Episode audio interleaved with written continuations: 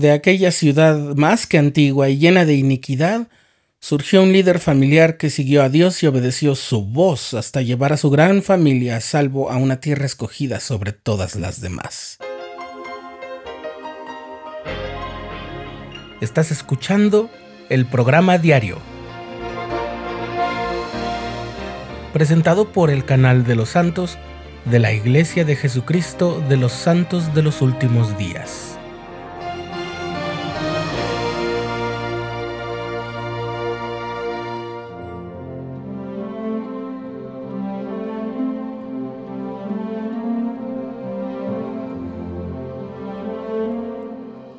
Esta historia comienza en Babel, sí, aquella de la que leemos en el libro de Génesis en el Antiguo Testamento. Como recordarás, las multitudes que había en Babel habían emprendido la construcción de una gran torre, con la intención de que su cúspide llegara al cielo, y se propusieron formarse una identidad como pueblo para permanecer juntos y no ser dispersados nunca. Debido a que la mayoría de la gente allí era malvada, el Señor los castigó haciéndolos incapaces de entenderse entre sí cuando hablaban. En el libro de Mormón, gracias al compendio que hace Morón y el hijo de Mormón, de las 24 planchas halladas por el pueblo de Limi, ¿sí? el hijo de aquel malvado rey Noé, nos enteramos de que en Babel vivía un hombre llamado Jared, que era fiel al Señor. El círculo de Jared, formado por su familia, la de su hermano y sus amigos, eran personas buenas, que amaban al Señor y lo obedecían. Al ver la confusión de las lenguas y los estragos que causaba, Jared le pidió a su hermano que suplicara al Señor no confundir la lengua de su familia. El hermano de Jared ora y recibe del Señor la bendición pedida. Entonces Jared le pide a su hermano que ahora pida al Señor que también conserve el idioma de sus amigos. Entonces el hermano de Jared lo pide al Señor y recibe esa bendición. Luego Jared le pide a su hermano que interceda mediante la oración por una bendición mayor pedirle a Dios que los guíe a una tierra segura y bendecida. El hermano de Jared ora entonces al Señor y obtiene la promesa de una tierra, pero también recibe algo más que la bendición, su llamamiento para dirigir a lo que será su pueblo. Ve y recoge tus rebaños, le dice el Señor, y también de las semillas de la tierra de toda clase, y tus familias, y también tu hermano Jared y su familia, y también tus amigos y sus familias, y los amigos de Jared y sus familias. Y cuando hayas hecho esto, irás a la cabeza de ellos en el valle que está al norte. Y ahí te encontraré e iré delante de ti a una región que es favorecida sobre todas las regiones de la tierra. Y ocurrió que el Señor les mandó que salieran para el desierto, sí, a aquella parte donde ningún hombre jamás había estado. Y sucedió que el Señor fue delante de ellos y les habló mientras estaba en una nube y les dio instrucciones por dónde debían de viajar.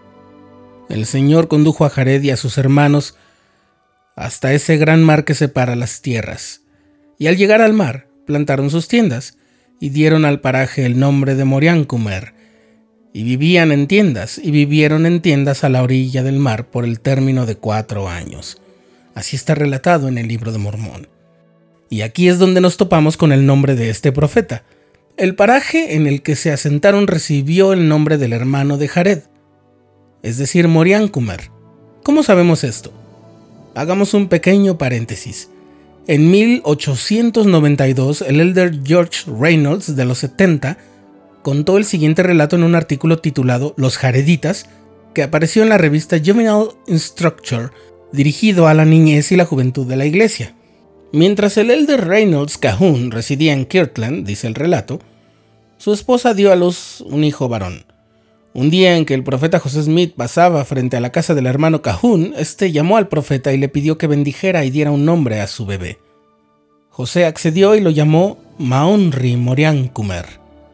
Al terminar la bendición, puso al bebé sobre la cama y volviéndose al elder Cahun, le dijo: El nombre que le di a su hijo es el nombre del hermano de Jared. El Señor acaba de revelármelo. El elder William F. Cahun que estaba ahí cerca oyó estas palabras que el profeta dirigió a su padre, y esa fue la primera vez que el nombre del hermano de Jared se dio a conocer a la iglesia en esta dispensación.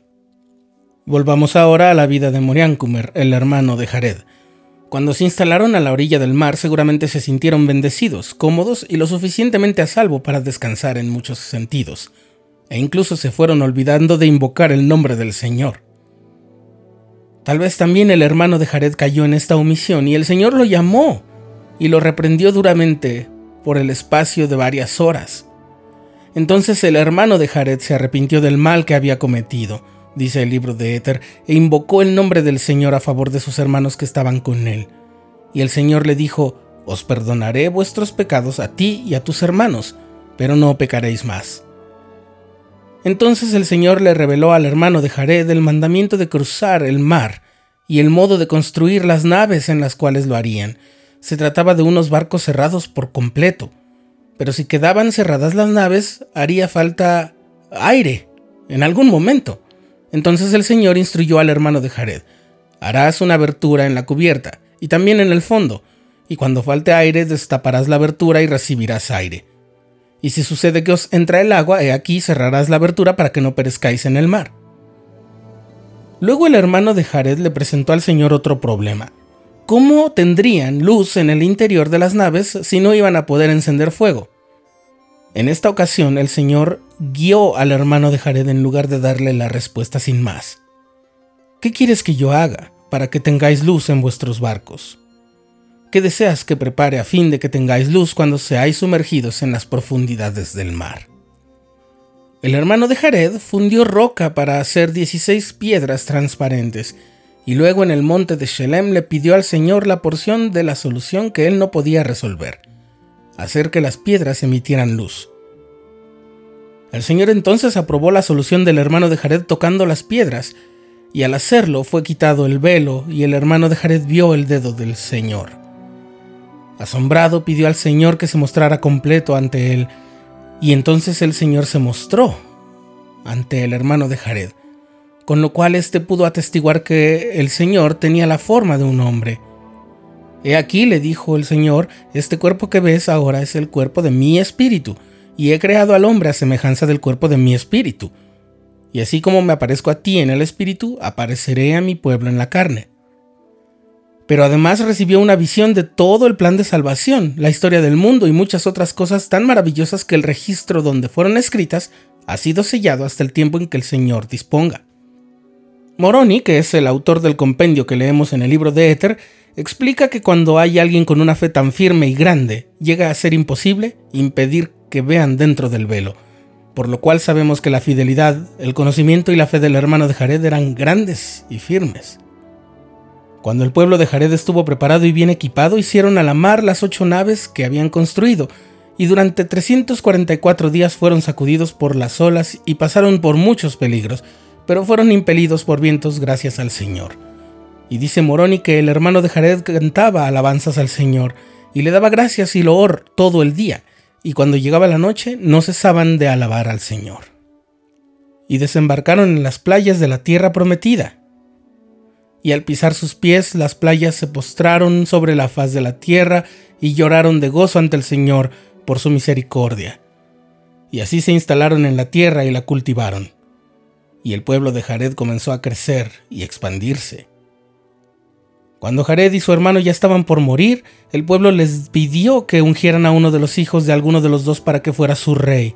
El hermano de Jared se oponía, pero Jared le pidió que aceptara y el hermano de Jared aceptó y fue ungido Oría, uno de los hijos de Jared. Poco después murieron Jared y su hermano. El legado de unidad, obediencia, docilidad y audacia del hermano de Jared fue resaltado por el elder Henry B. Eyring en un artículo de la revista Liaona en 1996. Durante toda su vida retuvo esa docilidad. No obstante su magnetismo personal y las visiones del futuro que recibía del cielo, Moriancumer procuró consejos buenos. Evidentemente nunca podremos saber tanto acerca del cielo que no podamos aprender el uno del otro.